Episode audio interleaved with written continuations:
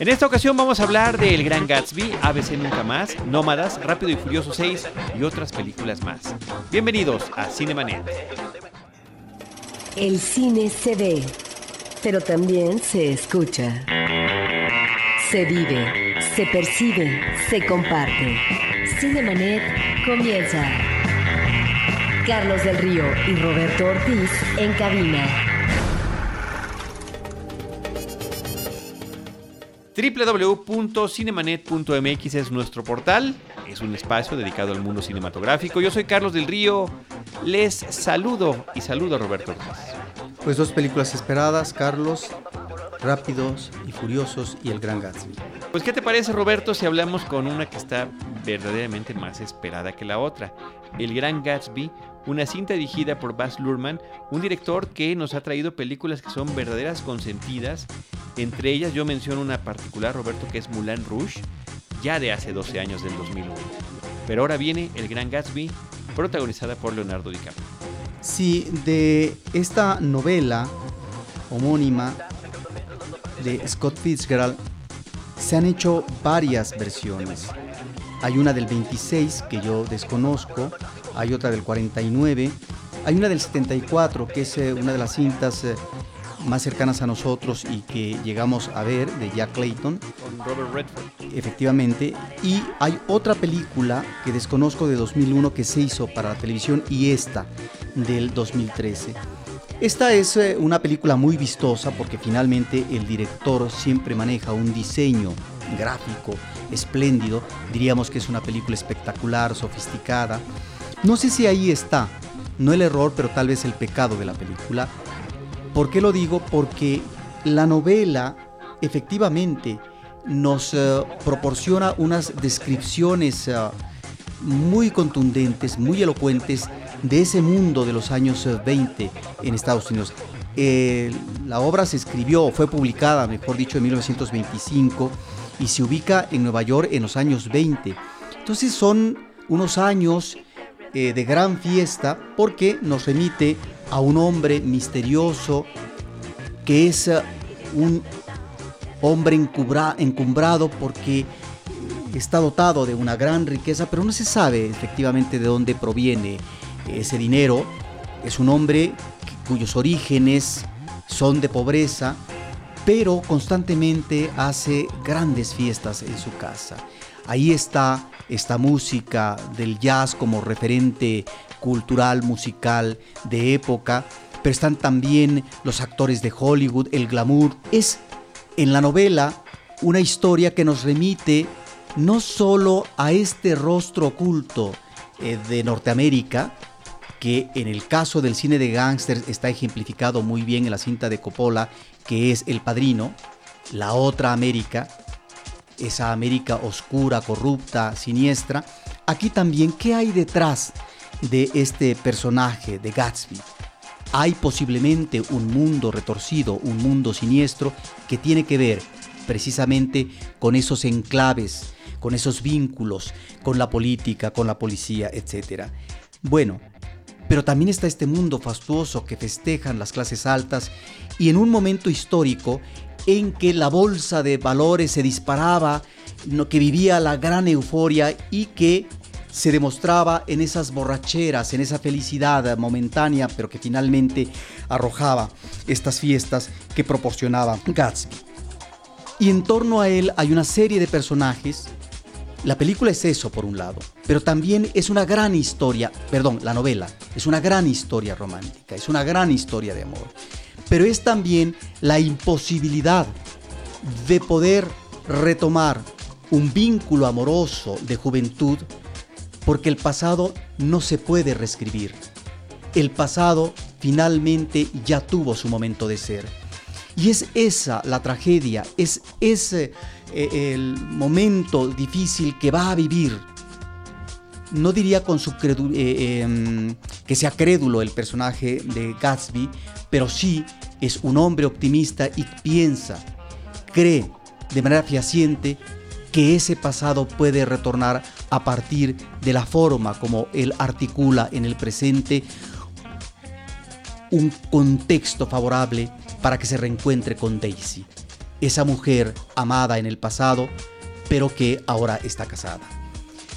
Es pues esto lo que nos remite a la novela y es lo que también, de acuerdo al director, que trató de ser fiel con respecto a estos uh, nudos centrales de la obra de Fitzgerald, ciertamente están ahí estos dos elementos, pero me parece que ahí es donde la película falla, porque no logramos interiorizarnos del todo en el corazón de estos personajes, ¿sí? en esta tragedia de Gatsby ante esa imposibilidad de ese mundo que construye para fabricar o reencontrarse con ese pasado. Es una película, repito, muy atractiva desde el punto de vista fotográfico, de la puesta en imagen, una película costosísima. Hay algunos datos, eh, Carlos, hay que decir que en México llegaron copias en 3D, pero también con un tiraje de más de 500 copias, son 577 copias el dato que yo tengo, pero que por otra parte tuvo también extraordinarios diseñadores de vestuario como Catherine Martin, que efectivamente se tomó sus libertades en cuanto a no precisar que pudiera ser tal año, pero que bueno, se ubica el manejo del vestuario en los años 20. Pero por otra parte hubo más de 200 uh, smokings, estuvo también 200 trajes, en fin, es la fastuosidad propia de ese mundo de fiesta que trata de retratar el novelista y que también trata de manejar en escena eh, fílmica el director. Eh, Jay Gatsby está interpretado por Leonardo DiCaprio. Su interés, Daisy Buchanan, Kerry Mulligan, que me parece que, además de que es una estupenda actriz y que la hemos visto en diferentes papeles, en personajes muy interesantes, tiene este rostro que sí nos remite a las imágenes de las mujeres de principios eh, del siglo pasado, ¿no? sobre todo de los 20 y de los 30 y Toby Maguire como Nick Carraway. La película pues de Baz Luhrmann es una, una cinta, Roberto, que atrae por su director, atrae por su reparto. Me parece increíble eh, la respuesta que ha tenido aquí en México en fines de semana, en el fin de semana pasado, pues a mí me tocó verdaderamente ver cómo estaban llenas las salas para ver esa película y la gente tenía que irse a ver otra a pesar de la cantidad de copias que mencionas. Sí, es muy interesante el eh, personaje de Nick porque es el testigo de los acontecimientos. Pero también es el testigo que desde el principio, como en la película y en la novela, dice que es un testigo que no va a hacer un juicio sobre estos personajes con los cuales tiene cercanía amistosa y por lo tanto hay un elemento eh, de sentimiento que comparte y que no puede en algún momento eh, manejar la traición con respecto a ciertas situaciones que se presentan pero están los otros personajes. Me parece que ahí está también el otro lado humano del oportunismo en esta carrera loca donde todos se suben al barco para verse beneficiados porque quieren recrearse en esas fiestas espléndidas, pero donde lo que cuenta a final del camino es salvar el pellejo de ellos mismos. En ese sentido, eh, está, creo, bien caracterizado, eh, o ubicado, mejor dicho, el personaje de Daisy. No me convence del todo eh, Karen Mulligan. Me parece que Leonardo DiCaprio está, DiCaprio está muy en su papel, está espléndido. Es ese actor que vuelve en esta película a tener una presencia de galán ya treintón, de acuerdo al personaje, que él como actor pudiera tener en la vida real más edad, pero que de la película aquella de Titanic que le ganó millones eh, de admiradores, admiradoras. Ahora, ya como galán maduro, me parece que está espléndido en su vertiente dramática y la forma como sube el personaje. Y por otro lado está también el personaje que interpreta el esposo eh, de Daisy, que es el pragmatismo, que es la visión anglosajona, racista de la supremacía blanca y la forma como se tiene que asentar el capital estadounidense a través también de ciertos valores sobre el matrimonio y sobre el manejo de la familia, etc. Me parece que ahí están estos registros perfectamente manejados en la novela de Scott Fitzgerald que nos hablan de ese Estados Unidos de principios de siglo, perfectamente eh, escrito, perfectamente ubicado y descrito a partir de estos grandes personajes y que a veces, no tibiamente, pero no nos ah, son del todo suficientes en su caracterización y sobre todo en el peso dramático que nos tienen que arrojar. Pues ahí está la película The Great Gatsby, el gran Gatsby de Baz Luhrmann. Roberto, vámonos ahora a, platicar de películas, de un par de películas de directores mexicanos. Una de ellas es el documental ABC Nunca Más, que empezó en la Ciudad de México su corrida en Cineteca Nacional y donde lleva ya un par de semanas. Parece que seguirá otro par de semanas ahí exhibiéndose y que el director ha estado buscando la exhibición comercial que el pasado fin de semana se consiguió en Sonora. ABC Nunca Más es un documental de Pedro Ultreras, este director que nos había traído la película Siete Soles de ficción y el documental La Bestia. Es un mexicano que eh, eh, eh, radica actualmente en Estados Unidos, en Nueva York. Vive en Estados Unidos desde hace más de 25 años aproximadamente. Su familia es una familia de inmigrantes que se fueron haciendo paso hacia ese país y él ya llegó en otras condiciones y se pudo integrar laboralmente al medio periodístico, trabajando en diferentes cadenas de televisión. De ahí esta pues inquietud que él tiene por registrar algunas cosas de la vida real, inclusive su primera película, aunque es una ficción, trataba sobre lo que sufren los inmigrantes que tratan, no todos llegan a cruzar el desierto para llegar a Estados Unidos. Aves Nunca Más nos habla de esta, terrible tragedia que ocurrió en junio del 2009 en Hermosillo, Sonora, cuando una guardería eh, fue, eh, resulta con un incendio y donde fallecen 49 niños y más de 70 quedan heridos. Sí, una de las cosas que me parecen oportunas en este documental es que a partir de esta tragedia que arroja 49 niños calcinados y muchos más heridos que están en rehabilitación, es que el director pudo haber escogido, como en una entrevista nos mencionó, a varias de las madres. Escoge básicamente dos. Dos mujeres que están luchando después del deceso terrible de sus hijos por volver a la vida a partir de un nuevo embarazo.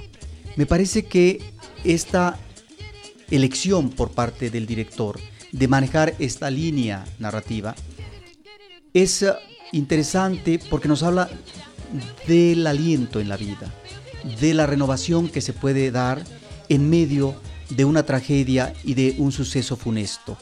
Eso me parece que eh, es eh, lo importante del documental. Tiene algunas otras cosas que no me gustan, como la selección musical, que me parece que a veces es una selección musical melcochosa y que no va acorde a situaciones tan difíciles y tan dramáticas que los personajes han vivido. Sí, en esa parte estoy de acuerdo. Primero hablemos de, las cosas más interesantes y después podemos rematar con esas cosas que no nos parecen de la película, Roberto.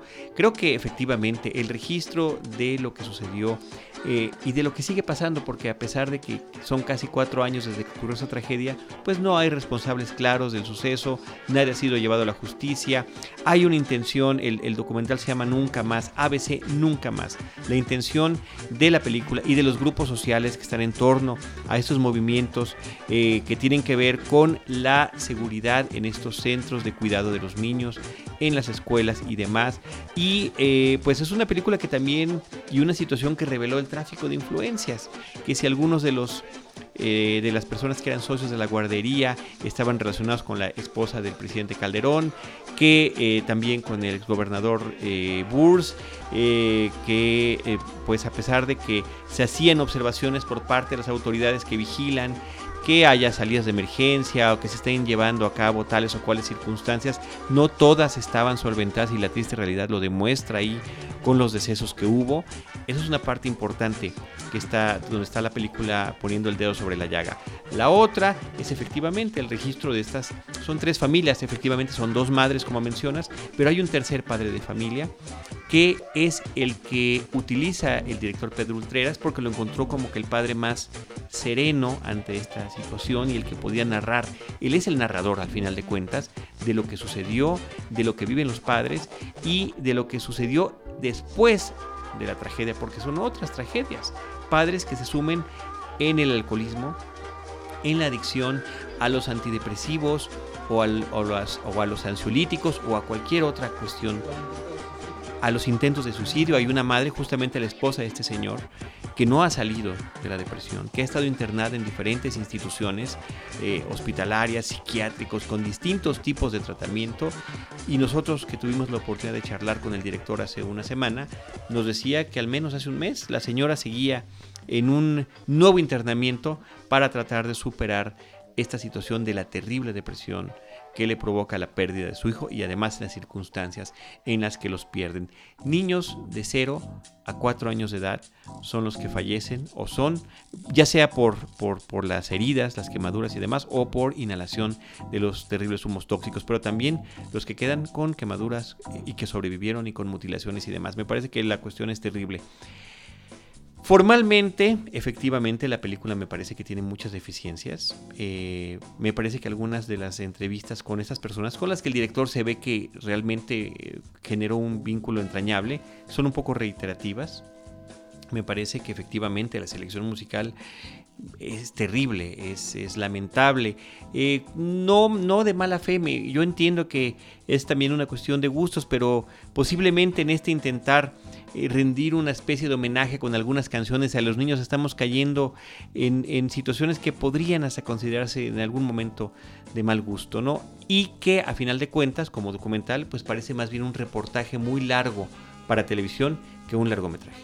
Sí, a mí eh, me parece que este tipo de documentales son pertinentes en un contexto actual en donde efectivamente no va a haber una atención debida por parte de la justicia institucional, y deja muy en claro el documental que desde la máxima autoridad en este país, que es el presidente del país, porque aparece una declaración por parte de él, hasta los socios de la guardería, bueno, ninguno, ninguno es culpable de nada y todo fue cubierto con el manto de la impunidad.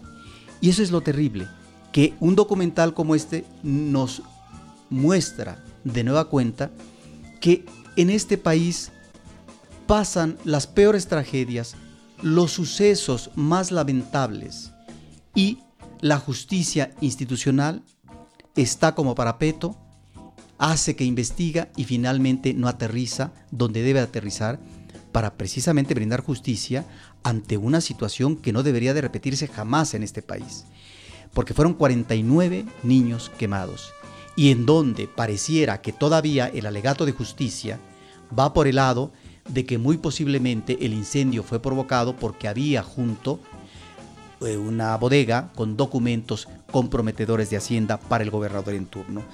Otro elemento que me parece muy interesante es la presencia de la Suprema Corte de Justicia, que si bien efectivamente en los últimos tiempos, sobre todo a partir de esto de cambio de estafeta partidaria en la presidencia del país, en donde el PRI ya no continuaba eh, determinando los veredictos de la Suprema Corte de Justicia y ha habido un análisis, una discusión que ha permitido discutir ciertos temas de manera autónoma por parte de la Suprema Corte de Justicia. Bueno, aquí pareciera que la designación o el lineamiento o el cabildeo por parte del gobierno federal fue tan efectivo que la Suprema Corte ni siquiera señaló las irregularidades propias que tenía la guardería y el manejo irresponsable por parte de los socios. Queda ahí desestimado y queda efectivamente registrado en esas imágenes que recopila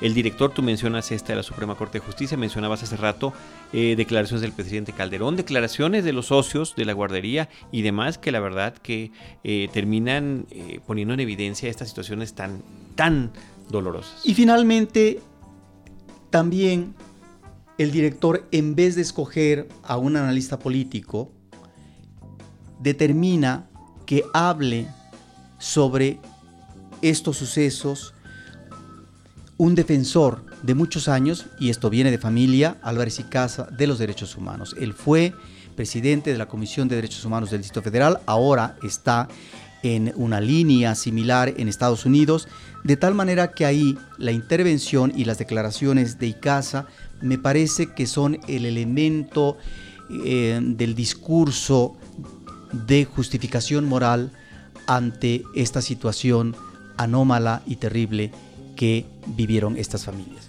Pues ahí está el documental ABC Nunca Más de Pedro Ultreas. Roberto, vámonos a otra película de mexicano, de director mexicano, que es la cinta Nómadas de Ricardo Benet.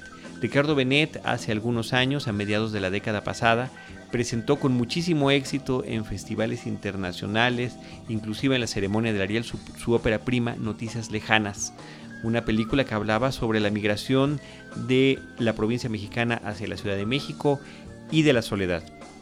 Me parece que estos temas los retoma en esta película que se llama Nómadas y que está retratando dos soledades que se encuentran. Una, la de una neoyorquina de ascendencia china, que en la cinta es interpretada por Lucy Liu, y la otra, de un inmigrante mexicano trabajando en Nueva York, de, eh, en las cuestiones de limpieza, ¿no? limpiando las ventanas de los rascacielos desde afuera, que es Tenoch Huerta.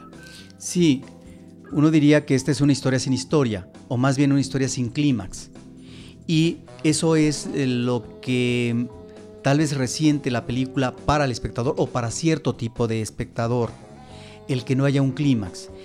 Aquí lo que vemos son individualidades, que son dos o tres personajes nada más, es el personaje de ella, es el personaje interpretado por Tenoch Huerta y también es su compañero de trabajo de Tenoch, que es un negro, y encontramos efectivamente esta situación de soledad, pero también de identidad en cuanto a esta vida que llevan, que no es del todo satisfactoria, porque tienen un trabajo que finalmente no les resuelve todos los problemas materiales. Me estoy refiriendo específicamente a el personaje negro y al personaje mexicano de Tenoch Huerta, pero es la migración, en este caso mexicana, en donde tampoco brinda una identidad ni la posibilidad de poder asentarse debidamente en un territorio donde se crea una nueva vida o una vida paralela que finalmente deja por un lado o momentáneamente o en suspenso la vida en México, pero continúa también acá. Es una soledad que abruma en estos personajes no solamente de Tenoch Huerta, sino también el interpretado por Lucy Liu, que tiene ahí una situación misteriosa que más adelante el público espectador conocerá.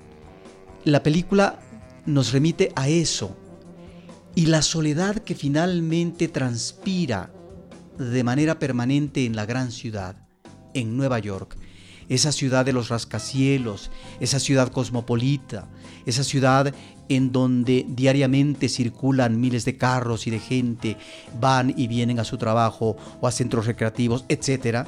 Bueno, aquí lo que vemos es otra cosa. Es un panorama desolador porque son calles solitarias, porque son calles que no tienen ese contagio humano.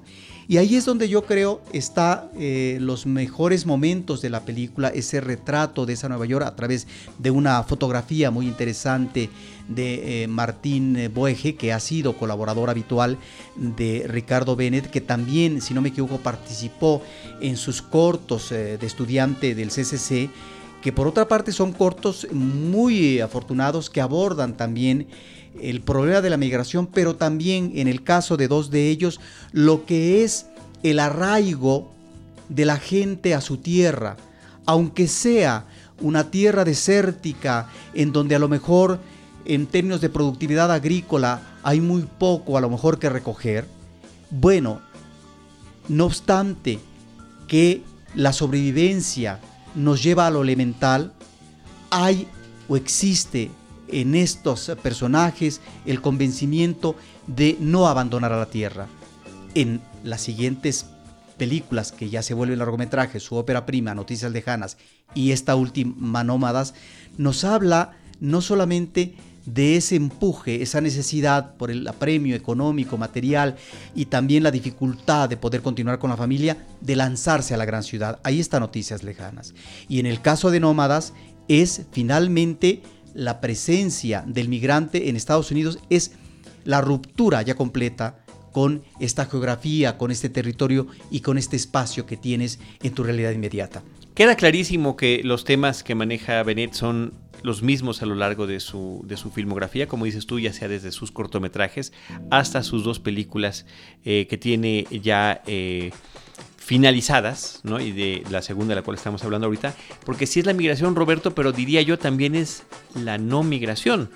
Hay también por ahí un asunto eh, que no nada más tiene que ver con este arraigo que mencionas, sino también con esta situación de no querer salir de tu entorno conocido. Y esto por una parte lo representa el compañero eh, de trabajo de Tenoch Huerta, que es interpretado por John Cothrane, ¿no? un hombre de raza negra que nunca ha salido de Nueva York, o inclusive el personaje de Lucy Liu, que aunque ya viajó a México, está haciendo un documental sobre el sistema de metro mexicano, entrevistando a los conductores y demás, eh, no quiere moverse también de su terreno conocido por una serie de cuestiones de tipo personal y sentimental que está viviendo, contrarios a la, al personaje de su hermana, que es interpretada por Tamlin Tomita, que ella sí sale y vive en Europa y viaja y pasea y demás, y se, la pasa escribiendo estas guías para turistas.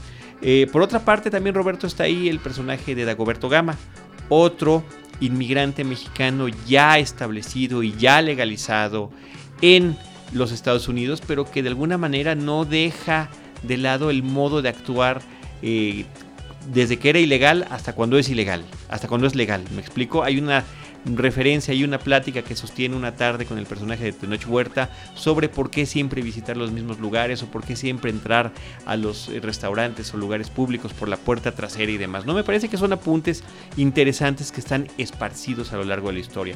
El otro aspecto interesante es ver a Lucy Liu en una faceta muy distinta. Ella siempre interpreta personajes muy fuertes. Eh, obviamente es muy reconocida por ser una de los, una de los ángeles de Charlie en las películas de acción que se crearon en torno a la serie televisiva, pero también en las, en las películas de Kill Bill y eh, en un, inclusive en sus inicios televisivos con una serie que se llamaba Ali McBeal, donde tenía un personaje muy políticamente incorrecto. En este caso le estamos viendo pues contenida, ¿no? Eh, tratando de dilucidar esta situación personal y sentimental que está viviendo. Ahora, ciertamente Ricardo Benet demuestra en esta película que es un buen director de actores y ahí está, para muestra un botón, Tenoch Huerta está fenomenal. Pues sí, que es Tenoch además una de las grandes presencias del cine mexicano contemporáneo. Una película, Roberto, contemplativa, una película de muy escasos diálogos, una película creo que es difícil para el espectador estar sentado y de repente que parezca que no pasa nada, ¿no? Esta, esta ausencia de peripecias, como le dice el propio director Ricardo Benet, pero bueno, es la forma en la que él nos está presentando su universo y sus inquietudes. La película Nómadas de Ricardo Benet. Roberto Ortiz, vámonos al otro lado de la moneda, a la otra cara de la moneda, Roberto, a la película Rápidos y Furiosos 6, si es que lo podemos creer, Fast and Furious 6 se ha estrenado finalmente en México, una película que ha tenido una corrida comercial extraordinaria en Estados Unidos y en el mundo. En Estados Unidos, por lo pronto, lleva un par de fines de semana en el número uno. Eh, y, esto llama la atención sobre todo negativamente para otra película, una protagonizada por Will Smith, que se llama After Earth, después de la Tierra, que protagoniza junto con su hijo, en la que pues era la pretendida película novedosa del momento, la primera película veraniega que falla porque no solamente Rápidos y Furiosos quedó arriba de ella, sino que otra película más, y esta en su fin de semana de estreno, la película de Will Smith, quedó en un vergonzoso tercer lugar. Pero bueno, ya hablaremos de eso en su momento. El caso es que las películas de Rápido y Furioso que arrancaron desde el 2001 en una cinta eh, muy poco pretenciosa, una, una película y que me parece que a final de cuentas dentro de lo negativo que podamos encontrar en estas películas Roberto ese es un aspecto importante. Las películas de Rápido y Furioso no pretenden ser más que lo que son una serie de aventuras con coches rápidos, escenas de acción, personajes muy eh, mal dibujados, muy superficiales, pero que bueno, entretienen y su fundamento, eh, el atractivo eh, fundamental que tienen son las escenas de acción, son las escenas y las eh, persecuciones en los automóviles. Las películas, la película original está basada en, una, en un reportaje que se llamaba eh, Corredor X de un escritor Ken Lee. A partir de esa historia de los corredores eh, clandestinos, de las carreras urbanas clandestinas, se crea un guion para lanzar para supuestamente lanzar a la fama, Roberto, digo, digo supuestamente porque no creo que se haya completado del todo, a Vin Diesel y a Paul Walker, que en ese momento eran como promesas del nuevo cine de acción. Vemos, lamentablemente, 12 eh, años después, que esta promesa nunca se cumplió, que a pesar de que intentaron participar en otros proyectos, pues han tenido que estar bajo el cobijo de la franquicia de Rápido y Furiosos. El director de la película es Justin Lin, que es el que ha dirigido las últimas cuatro de estas seis películas, y eh, las cintas regresan a personajes que han aparecido en las versiones previas, a Michelle Rodríguez y a Jordana Brewster que aparecieron desde la primera película. Michelle Rodríguez aparentemente su personaje había fallecido una película previa y ahora resulta que siempre no. Eh, Gibson y Ludacris, dos eh, hombres de raza negra que participan en esas películas desde la número 2. Sun Kang, que está participando, un eh, japonés, desde la película eh, Tokyo Drift, Reto Tokyo, y ha participado en todas las posteriores. Y Dwayne Johnson, The Rock, que es el que vino, ¿no? entre comillas, a fortalecer el reparto en las últimas dos películas. El atractivo, como mencioné, que tienen estas películas, por lo pronto es que muchas de las escenas que se están presentando de los coches son reales y esto creo que como espectadores lo notamos en, un, en una serie de películas y de estilo de efectos visuales en el que ya todo está creado a través de una computadora, me parece que sí somos capaces de percibir, de notar e inclusive, ¿por qué no?, de apreciar cuando la física real está actuando en la pantalla grande. Mucho ruido, muchas explosiones, por supuesto que es prácticamente eh, eh, prescindible haber tenido que ver las otras películas para entender las motivaciones psicológicas de los personajes, que son vagas y poco explicables, pero que a través de ciertas escenas de persecuciones nos tratan de mantener alerta. Es una película, Roberto, que puedes ver o no ver, pero que finalmente no hay que dejar de apuntar, es un fenómeno comercial, vigente, global. Rápidos y Furiosos 6 de Justin Lin. Roberto, vámonos a la siguiente película. La cinta se llama Línea de Emergencia. The Call es el título original y es protagonizada por Halle Berry. Sí, es eh, una película que tiene que ver con la atención que se hace a la ciudadanía en Estados Unidos porque tienen algún problema en su casa, algún vándalo que a lo mejor quieren ingresar a la casa, el gato que se subió al, eh, árbol. El 911 de los Estados Unidos, la línea de emergencia, el 911, que es el teléfono para llamar para en cualquier caso de emergencia. Esta descripción, si así se da en la película como en la película, pues uno diría que es uh, un magnífico apoyo institucional el que se brinda con toda una serie de operadores que están atentos telefónicamente y hay todo un registro ahí a través de computadoras para ubicar dónde está la persona en riesgo o secuestrada y tratar mediante el operativo policíaco de salvar situaciones eh, de personas que están en riesgo. Esto, como descripción, eh, me parece que está muy bien y la película tiene que ver con un ah, pretendido auxilio a una chica que vive un secuestro, pero que finalmente este secuestro concluye en una situación funesta. Y a partir de este evento que conmueve a el personaje principal que da esta atención, pues eh, este síndrome que vive y que le resulta muy difícil tratar de superar, bueno, hay una segunda oportunidad en su trabajo profesional para tratar de auxiliar, ahora sí, debidamente, de una manera apremiante, porque cuenta mucho el tiempo que va pasando a una chica que ha sido secuestrada. Todo esto me parece que está muy bien trabajado eh, como una película de thriller en donde hay suspenso y las situaciones se van manejando de una manera conveniente. Creo que los dos primeros tercios de la película son ah, eh, sustanciosos, son provechosos y que ya la última parte es la que decae porque es evidente la concesión comercial que nos lleva al filón típico del cine de terror y de la venganza por propia mano, ese tipo de cuestiones que eh, resultan muy bien para películas rutinarias de género, pero que de acuerdo al manejo psicológico y a las situaciones que va manejando esta cinta, al final resulta un tanto improcedente, aunque entiendo lo que pueda ser el efectismo comercial. La película es dirigida por Brad Anderson, que tiene más bien una carrera más enfocada hacia la televisión. Me parece que ha participado dirigiendo pues al menos series importantes de televisión. Fringe tiene 12 episodios, tiene un par de episodios de Boardwalk Empire, tiene episodios en The Shield, tiene episodios en The Wire, en Masters of Horror.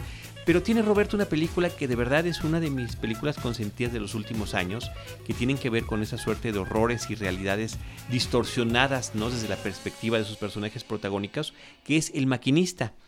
Eh, The Machinist, esta película protagonizada por Christian Bale, donde Christian Bale además sufre una transformación brutal física en la que bajó de peso para poder interpretar a este personaje que no puede dormir y que él mismo está bloqueando el recuerdo de la razón por la que tiene esta falta de sueño terrible.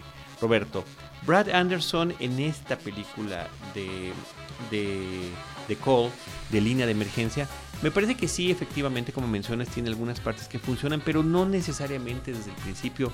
A mí lo que más trabajo me, me costó de esta película es que se nota su artificialidad desde el principio, desde la misma secuencia de créditos iniciales, cuando estamos escuchando, además está muy bien armada, eso sí hay que decirlo, estamos escuchando las llamadas de los diferentes operadores del 911 de esta línea de emergencia, uno está tratando con un suicida, otro está con un accidentado, otro está con un robo, cada uno está dando las indicaciones necesarias a la persona que está del otro lado del teléfono para que pueda esta persona sobrellevar de la mejor manera y mandar además a los servicios de emergencia que correspondan. Eso está muy interesante y está muy bien, salvo que lo presenta como una escena eh, inicial en la que todo está pasando simultáneamente. Sin embargo, cuando el personaje de Halle Berry recibe la llamada que narrará el resto de la película, resulta que todos los operadores se quedan callados y todos están atentos a lo que está sucediendo con el personaje de Halle Berry, como si mágicamente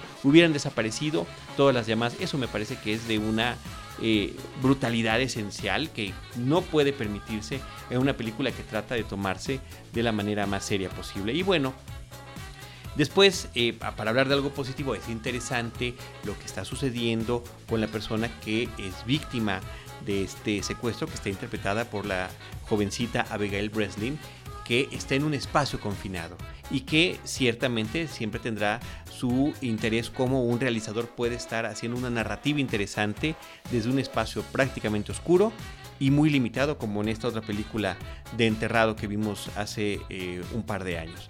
Pero bueno, efectivamente eh, la película llega a los excesos en la parte final con las venganzas de propia mano. Pero estos momentos de nerviosismo de los personajes me parece que se manejan muy bien y que crean un, uh, bueno, crean momentos de suspenso. Cuando vemos en ese espacio reducido a una chica que ha sido secuestrada, sí, vemos su explosión anímica, vemos la dificultad para serenarse ante efectivamente una situación límite, pero lo que se requiere es eso, la calma, porque lo otro la puede llevar a una realidad funesta. Ahí es donde está la habilidad del director para manejar estos momentos determinantes de los personajes en donde el nerviosismo puede determinar, para bien o para mal, la suerte de los personajes. Es, yo creo, la habilidad narrativa por parte del director y es lo que creo que está bien logrado. Está bien y esa habilidad se le elogia y la ha practicado una y otra vez en televisión. El problema es un asunto de guion y de credibilidad que tiene sus momentos más débiles al inicio, como estaba comentando, y por supuesto en toda la parte final de la película. Sí, pero esto que tú dices del final no arruina la película, es ciertamente, porque es una cuestión de efectismo. Sin embargo, la película se desarrolla, creo convenientemente, y ya en el último tercio es donde la película de plano pues queda eh, como derrapada y no logra recuperarse, porque es eh, un final muy chabacano. Línea de emergencia, The Call, es la película que acabamos de comentar. Roberto, vámonos con la siguiente cinta. Esta se llama Dead Man Down. En México le pusieron Marcado para la Muerte. Dirige Nils Arden Oplev y está protagonizada por Colin Farrell y Nupi Rapaz. Aquí nuevamente al igual que línea de emergencia, estamos ante un tratamiento interesante en la parte inicial y media de la cinta, en el caso de dos personajes centrales, que es un matón a sueldo, que está eh, interpretado muy bien por Colin Farrell, y luego una chica accidentada que vive el trauma de un rostro eh, desfigurado hasta cierto punto y cómo enfrentar esto en la cotidianidad, socialmente, en su medio laboral, etc. Me parece que ahí están los personajes instalados, eh, un tanto personajes marginales, un tanto personajes solitarios, y que no es que una media naranja encuentre a la otra, pero ahí, en esa soledad, en esa situación límite también que están viviendo y en este chantaje que podría funcionar de manera mutua, es que podría darse el encuentro amoroso. Hasta ahí me parece que la película funciona. Ya en la parte final, de vuelta, esta idea de que como estamos ante situaciones ah, eh, que tienen que ver con la delincuencia, que tienen que ver con los tratos gangsteriles, etcétera, en este caso el asunto de los intereses inmobiliarios, bueno, la escena final pareciera una eh, película de acción en donde hay que manejar el mayor número de explosiones y el eh, mayor ingenio por parte del individualismo del héroe. Roberto, el director es eh, danés y él es el que hizo la película original de Los hombres que odian a las mujeres, de la trilogía de eh, Millennium, eh, la que en inglés le pusieron La chica del dragón tatuado para su remake, que inclusive así se llama en algunos de los libros. Y por supuesto, Numi Rapace es la sueca que interpreta al personaje principal en esa trilogía y bueno, nuevamente se juntan para esta película. Vámonos ahora de Marcado para la Muerte a la película mexicana, la última, la última que vamos a comentar palabras mágicas para romper un encantamiento. Este es un documental interesante de Mercedes Moncada porque hace un gran acopio de imágenes de archivo y ella con voz en off nos remite a este proceso largo de lucha por parte de un movimiento armado, por parte del eh, Frente eh, Nacional de Liberación, eh, que era el Frente Sandinista, que comienza a trabajar desde los 60 y finalmente logra cuajar una victoria en 1979, en donde logró desprenderse y cortar de tajo pues eh, estos gobiernos déspotas y totalitarios como el de la familia de Anastasio Somoza. La película a través de estos referentes visuales de esta lucha que tenía que ver con la acción guerrillera, que tenía que ver eh, con el intento de instaurar eh, gobiernos democráticos que le dieran otra viabilidad a la nación nicaragüense y sobre todo un mejor reparto de la riqueza, esto es eh, lo que llama la atención de la cinta, es de lo más interesante.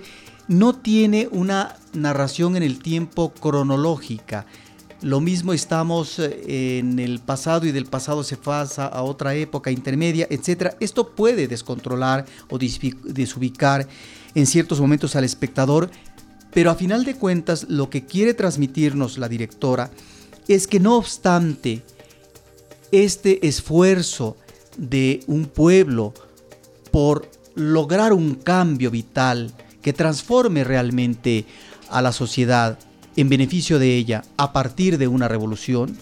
No obstante ello, ahí están los males que se aparecen con la misma revolución triunfante a partir de los grupos en el poder, a partir de los líderes que se corrompen. Y bueno, está el señalamiento perfecto de un Daniel Ortega, ¿no? que ha sido en más de una ocasión presidente, un hombre corrompido, un hombre que usa eh, eh, el dinero que demagógicamente brinda un Hugo Chávez en Nicaragua diciendo no vamos a permitir que Nicaragua quede en el olvido.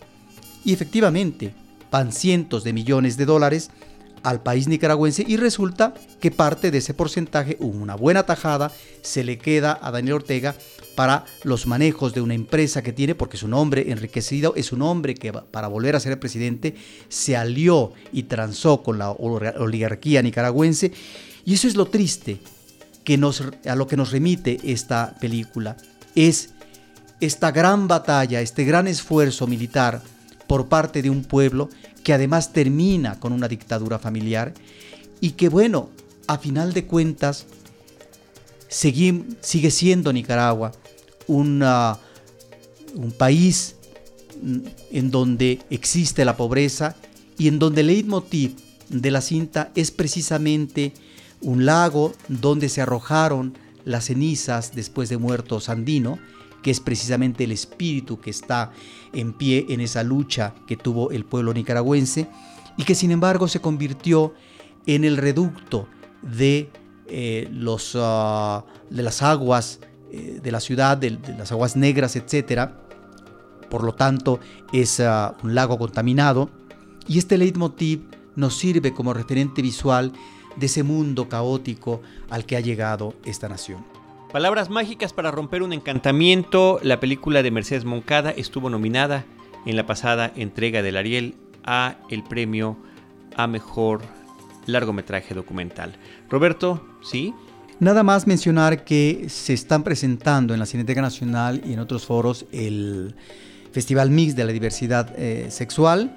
Eh, hay muchas películas, eh, yo vi recientemente dos, nada más quiero mencionar Los Exóticos, una coproducción de México, Alemania, Estados Unidos, Suecia, eh, de Michael Ramos. Es el primer largometraje mexicano, parece ser, sobre los exóticos, que son luchadores que patentizan en el ring su preferencia sexual, su preferencia homosexual. Es muy interesante porque reúne a una serie de luchadores que a través del tiempo se han impuesto en la preferencia del público, no obstante la adversidad de las asociaciones de box, no obstante la reticencia por parte eh, del mismo gremio de la lucha libre que los rechaza porque finalmente consideran que es denigrante el que un homosexual se exhiba con ciertos atuendos, con cierto maquillaje, con un exhibicionismo que yo diría es parte también del teatro de la lucha libre que se maneja tanto en los rudos como en los técnicos. Ahí está ese documental.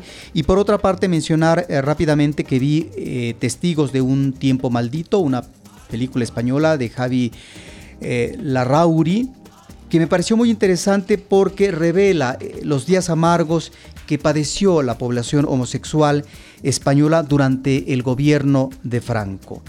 Primero, a partir de una ley que penalizaba a los llamados vagos y maleantes, y luego en los 70 una ley que se llamaba Ley de Peligrosidad Social, que bajo cualquier pretexto pues eh, detenían a los homosexuales por su vestimenta, porque estaban o salían de un bar gay y los metían a la cárcel.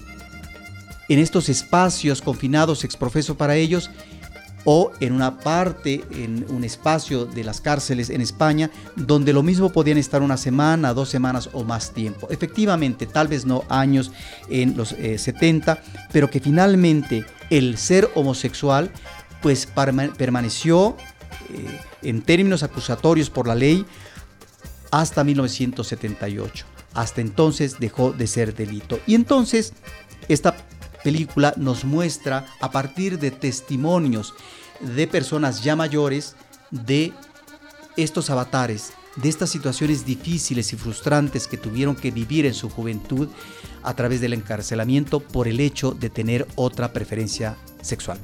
Las películas que comentamos en este episodio, El Gran Gatsby, The Great Gatsby, ABC Nunca Más, Nómadas, Rápidos y Furiosos 6, Fast and Furious 6, Línea de Emergencia, The Call, Marcado para la Muerte, Dead Man Down y Palabras Mágicas para romper un encantamiento. Muchísimas gracias a todos por habernos acompañado en este episodio.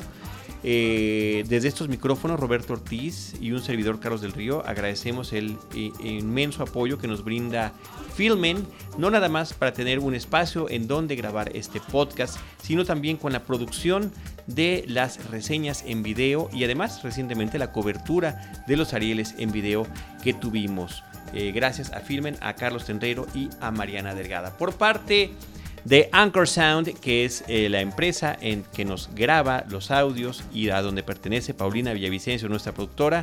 Muchas gracias a Ever Espino por la producción y postproducción de este programa. Les recordamos a todos nuestras redes sociales facebook.com diagonal cinemanet, arroba cinemanet en Twitter y Cinemanet 1 en YouTube. Estamos haciendo de verdad en equipo un gran esfuerzo para brindar todo este material que tenemos en video desde la producción de Filmorama hace un par de años, una experiencia televisiva que tuvimos en Efecto Noticias, hasta las reseñas en video que recientemente les estaba comentando. Son, son más ya de 70 eh, videos, todos de contenido cinematográfico, entrevistas a actores, directores presentando sus, sus películas. Eh, tenemos también géneros, películas eh, clásicas y demás que están todos, todas allí para su alcance en video en YouTube con el usuario Cinemanet1. Les vamos a agradecer mucho si nos acompañan por ese medio. En nuestro portal, en YouTube, en Facebook, en Twitter o en Filmen, en cualquiera de estos espacios, nosotros los estaremos esperando con cine, cine y más cine.